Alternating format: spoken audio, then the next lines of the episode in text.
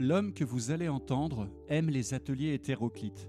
C'est un peintre, donc on pourrait imaginer une vaste pièce, bien éclairée, avec une toile et un chevalet au milieu. Oubliez, ce n'est pas du tout son truc.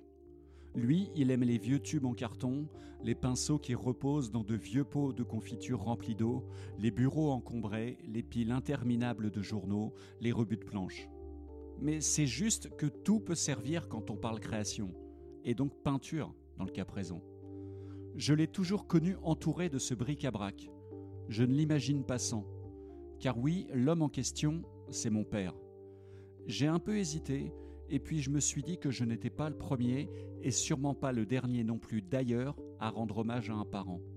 Et surtout, je voulais faire connaître son travail, car il le mérite, ne serait-ce que parce qu'il a alimenté l'imaginaire et la créativité de l'enfant que j'étais. Alors c'est parti, Jean-François Toulorge est peintre, et il fait son autoportrait. Bon, vous avez compris, il ne va pas être question de tuer le père. Ça ne veut pas dire qu'il n'aura pas droit aux mêmes embûches que les autres. La question rituelle sera sûrement un peu compliquée pour lui au vu de sa modestie.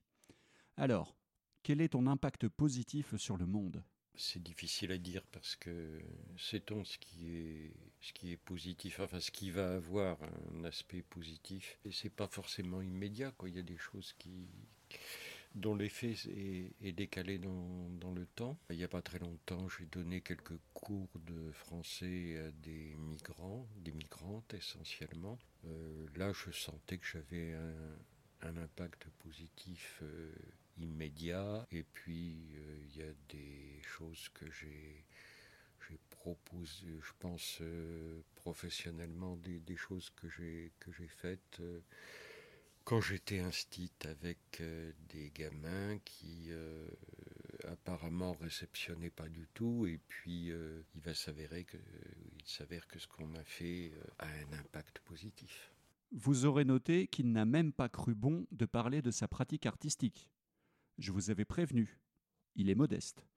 En le titillant, il a quand même fini par en lâcher un mot. Si des gens qui euh, s'intéressent à ce que je fais, euh, c'est un impact positif euh, pour eux s'ils trouvent ça joli, décoratif, beau, etc. Et quand ils me le disent, ça a un impact positif sur moi. Des artistes, on en connaît tous au moins un, professionnel ou pas, si si. Vous avez remarqué Très souvent, ils ont une seconde corde à leur arc. Ça peut être la sculpture et la musique, pour Jacques par exemple. Jean-François souffre du même mal, pourrait-on dire. Il était d'abord auteur, de théâtre surtout, avant de se tourner vers l'art plastique un peu plus tard, juste parce que ça le travaillait. Une année comme ça, j'ai fait des. J'ai suivi des cours de, dessin euh, à l'école d'art du Havre. Alors c'était euh, du, modèle vivant, donc on était 50 autour. Euh, du modèle et chacun essayait de faire son croquis. Et puis euh, tout d'un coup il y avait le prof qui euh, vous tapait sur l'épaule en disant ah ah mais il est beaucoup trop court ce bras voyons et puis vous avez dessiné au milieu et, puis ce monsieur est tombé malade et euh, on a eu une autre prof à sa place une dame qui s'appelait Élise euh, et qui était euh, beaucoup plus euh, beaucoup plus ouverte. Enfin, d'abord, on ne faisait pas de modèle vivant, enfin, on en faisait un petit peu, mais assez peu. Et puis, elle était, elle, provoquait beaucoup à la création, à l'initiative. Et ça m'a ça m'a quand même un petit peu réconcilié avec l'activité. Puis j'ai découvert l'existence de de l'atelier des chimères, qui est un, cours euh, dirigé par euh, Hervé Delamarre, qui fait de la sculpture, de la peinture, du dessin. Alors c'est pas vraiment un cours non plus, mais c'est vraiment un atelier, parce qu'un atelier, c'est les gens qui travaillent ensemble, au même moment, mais pas forcément la même chose. Hervé euh, passe de l'un à l'autre, donne des conseils, des orientations, suggère il est extrêmement euh, positif, c'est-à-dire que hum, quand on s'est embarqué dans un, mauvais chemin, il, dit jamais qu'on a fait une erreur, mais nous avons fait une erreur. C'est-à-dire qu'il s'inclut dans les, les traits empathiques, il s'inclut toujours dans la réalisation. Puis j'ai abandonné quelques années parce que j'avais été pris par le, le théâtre universitaire et j'y suis revenu maintenant régulièrement depuis euh, trois ans, je crois. Ah oui, il ne fait pas qu'écrire, il est acteur aussi. En faisant ce virage du théâtre vers la peinture, Jean-François a radicalement changé d'univers, ne serait-ce que pour une question de nombre. Même seul en scène, un comédien n'a jamais conçu l'œuvre seul. Jean-François le dit lui-même, le théâtre fédère, tandis que la création picturale, elle, impose d'être seule. Surtout, il estime faire face à un problème régulier. L'activité artistique, c'est quelque chose où on est seul. D'abord euh, face à mon, mon incompétence, mon ignorance. A priori, c'était quelque chose que j'avais envie de faire, c'était dans mes goûts, mais euh, j'avais aucun, aucune, aucune compétence en la matière. J'en ai d'ailleurs toujours aucune parce que je suis pas, je suis pas bon dessinateur, je suis pas bon techniquement en peinture, je maîtrise pas les couleurs, euh, donc euh, voilà quoi, il y a encore, euh, il y a encore du chemin à faire. D'aucuns diraient que du chemin, il y en a toujours. Parlons de thème de création à présent. Qu'est-ce qui guide le chemin justement de notre artiste du jour? Qu'est-ce qui lui plaît? C'est d'inventer quelque chose, de faire surgir quelque chose. Hier, par exemple, je dessinais un labyrinthe. Donc je traçais un chemin blanc et puis je crayonnais en noir les, espaces euh, par lesquels on ne pouvait pas passer. Et tout d'un coup, euh, je me suis aperçu qu'il y avait certains chemins, certaines portions de chemin qui pouvaient être des, des caractères, des caractères imaginaires, mais bon, qui me plaisaient bien. Et ben, je les isolais, je les reprenais à côté, j'en faisais autre chose. On l'a déjà dit, mais on le rappelle. Son art, au départ, c'est l'écriture. Alors forcément, il l'a intégré à sa pratique graphique, avec quand même une nuance par rapport à l'écriture classique, et de taille. Comme il le dit lui-même, ses écrits picturaux, si l'on peut dire, ne sont porteurs d'aucun message. C'est juste l'envie de faire un signe de cette façon, la beauté du geste d'écriture. Ce qui rappelle la calligraphie, particulièrement son versant oriental, un sacré sujet d'inspiration pour lui. Dans la calligraphie euh, japonaise ou chinoise, il y a quelque chose d'irrémédiable. On trace le signe et euh, il n'y a pas moyen de revenir. Si c'est raté, c'est raté, il faut reprendre un autre papier. Il faut, il y a une artiste qui travaille comme ça, c'est Fabienne Verdier. Alors elle, elle a, elle a appris le chinois, elle a travaillé en Chine. Elle fait des, des peintures qui sont de très grands tableaux sur lesquels il y a un signe qui est tracé sur de la, de la couleur. Il y a un fond en couleur. Fond en couleur qu'elle met des heures à préparer. Et si elle, si elle loupe son, le tracé de son signe, ben, il n'y a plus qu'à plus qu'à envoyer la toile au feu. L'histoire ne dit pas si Jean-François a lui-même beaucoup alimenté son bûcher personnel. Je ne l'ai jamais vu faire. En tout cas, il n'y a pas que la calligraphie dans son univers. Et je crois avoir ce point commun avec lui. Quand j'étais petit, euh, voilà que je vous raconte ma vie, j'étais fasciné à la maison par un bel atlas Universalis, un grand livre crème. Je rêvais devant ces dessins minutieux qui me racontaient très partiellement bien sûr un ailleurs lointain. Surtout les reliefs, parce que ça me permettait d'imaginer la météo, donc des plaines sauvages battues par le vent, ou encore de hautes montagnes acérées et inhospitalières. On se fait plein de films quand on est gamin. Et justement, un des autres thèmes de prédilection de Jean-François, eh ben, ce sont les cartes. Ben, ça, permet de, voyager euh, assis sur sa chaise. J'aime beaucoup les, plans de ville, surtout les, les plans de ville que je connais pas. On essaie de retrouver des figures dedans, on essaie de retrouver des, des tracés. Si on isole un groupe de rues, ben, ça peut donner euh, une calligraphie aussi. L'histoire de la création, c'est d'abord le dessin d'une carte. Donc, il dessine des cartes. Il en fait même parfois des expositions. Ce qui lui plaît, au fond, c'est qu'une carte, elle ne sera jamais juste. Ne serait-ce que le simple planisphère toujours posé un problème puisque on ne peut pas représenter à plat ce qui est sphérique sans le, sans le déformer. Il suffit d'essayer de d'éplucher une orange et de d'étaler la peau sur une, sur une surface plane. Quand on voit tous les types de planisphères, les types de projections qui ont été inventés, il y, a des choses maintenant tout à fait, tout à fait délirantes et et en même temps toujours inexactes. Vous avez deux secondes pour aller chercher une orange et en déplier la peau. J'avoue que je ne le connaissais pas féru de géographie, et intarissable sur le sujet en plus. ce qui est intéressant aussi, c'est de voir les, les cartes euh, que j'appellerais interprétatives. Euh, si on fait une carte de la population du monde, et si on décide de représenter les pays proportionnellement par rapport à leur euh, population, on va avoir une Inde qui sera sur le, rendu final beaucoup plus grosse qu'elle ne l'est en réalité. Si on choisit un thème et qu'on représente chaque pays par rapport à ce thème, si on comptait les gens qui mettent des pantalons rouges, euh, on aurait un pays euh, qui serait très gros sur la carte parce que les gens ils mettent beaucoup des pantalons rouges et puis un autre qui dans la réalité est plus grand mais moins peuplé deviendra tout petit sur la carte. Dernier passage sur les cartes. Jean-François soulève aussi la question de la géographie radicale qui remet en cause les cartes traditionnelles, toujours parce qu'elles imposent une vision faussée du monde guidée par l'idéologie. On connaît les planisphères qui sont euh, européocentrés, les planisphères euh, qui sont euh, centrés sur les Amériques.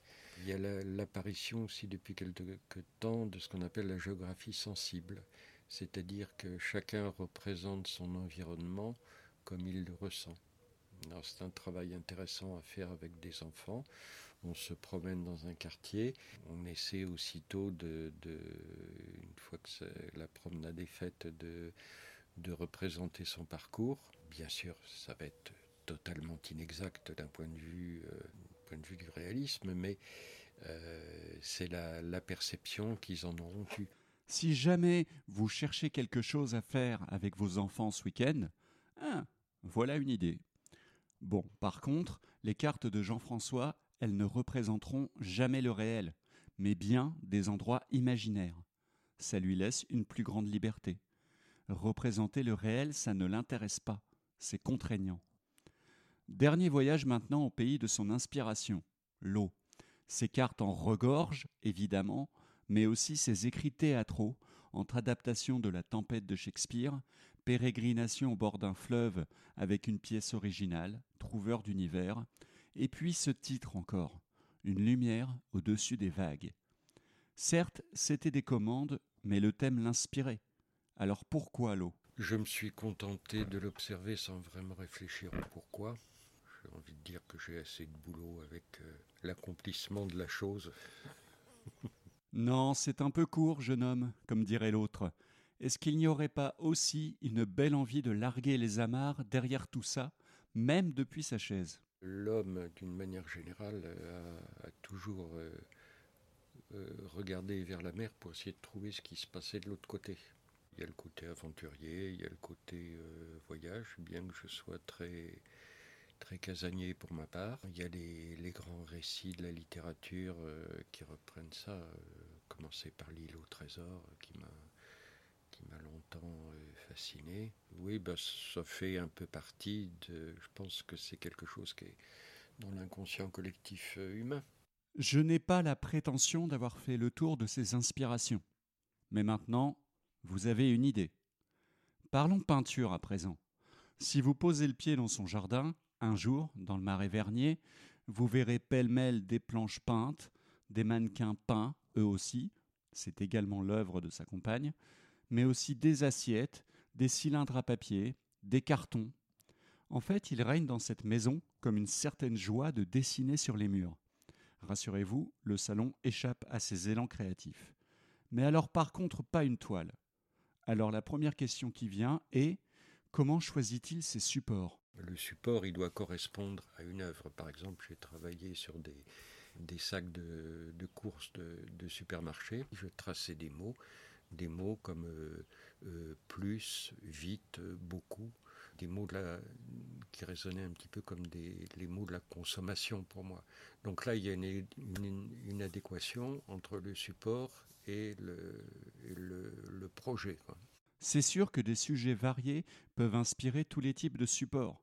Mais quand même, pourquoi ne pas tenter l'aventure de la toile? Il y a plusieurs raisons à ça. Il y a, une raison économique, parce que la toile, euh, ça coûte cher. Il y a aussi le, fait que, euh, en, faisant ça, on se, dit aussi que c'est quelque chose qui est à la, portée de, tous. À partir du moment où on a envie de le faire, on est, on est bien dirigé pour le faire.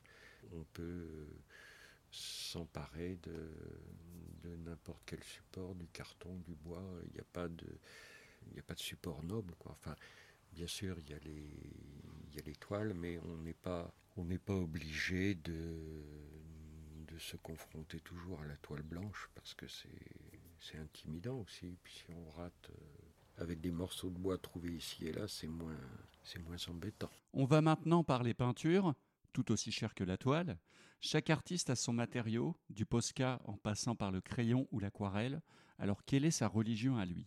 Généralement, moi j'utilise des peintures acryliques qui ont un avantage euh, certain, c'est qu'elles sèchent très vite. Ça permet de voir assez rapidement le résultat. Quand je peux, je travaille à la lumière du jour.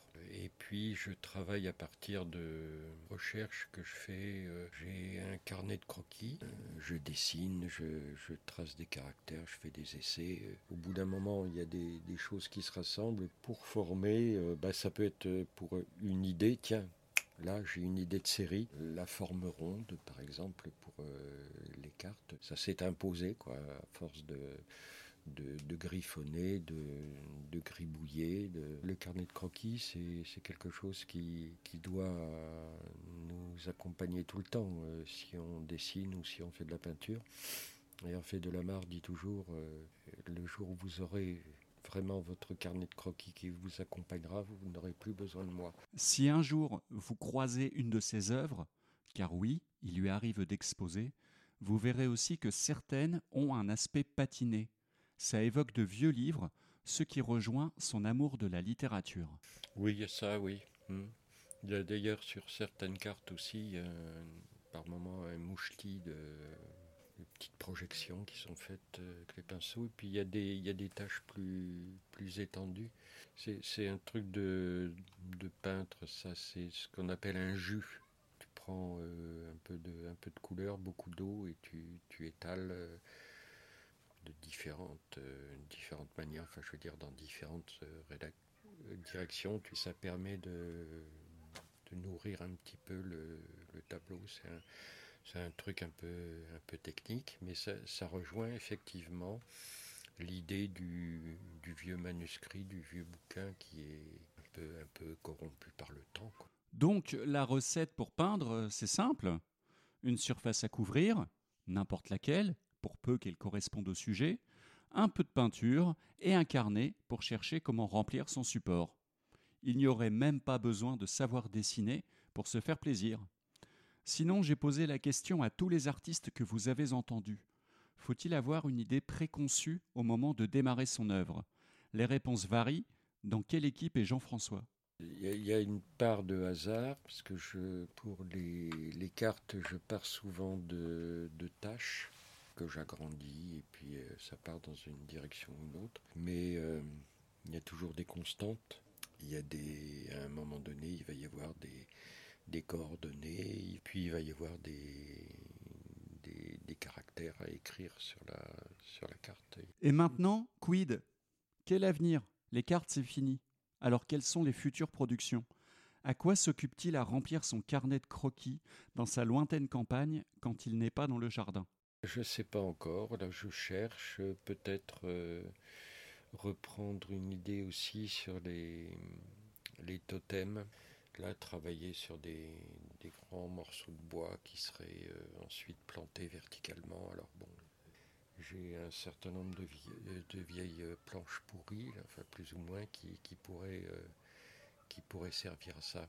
J'avais envie de faire ça, de, comme on est dans un, dans un coin un petit peu il y, a des, chemins, il y a des, petites routes, des petits sentiers.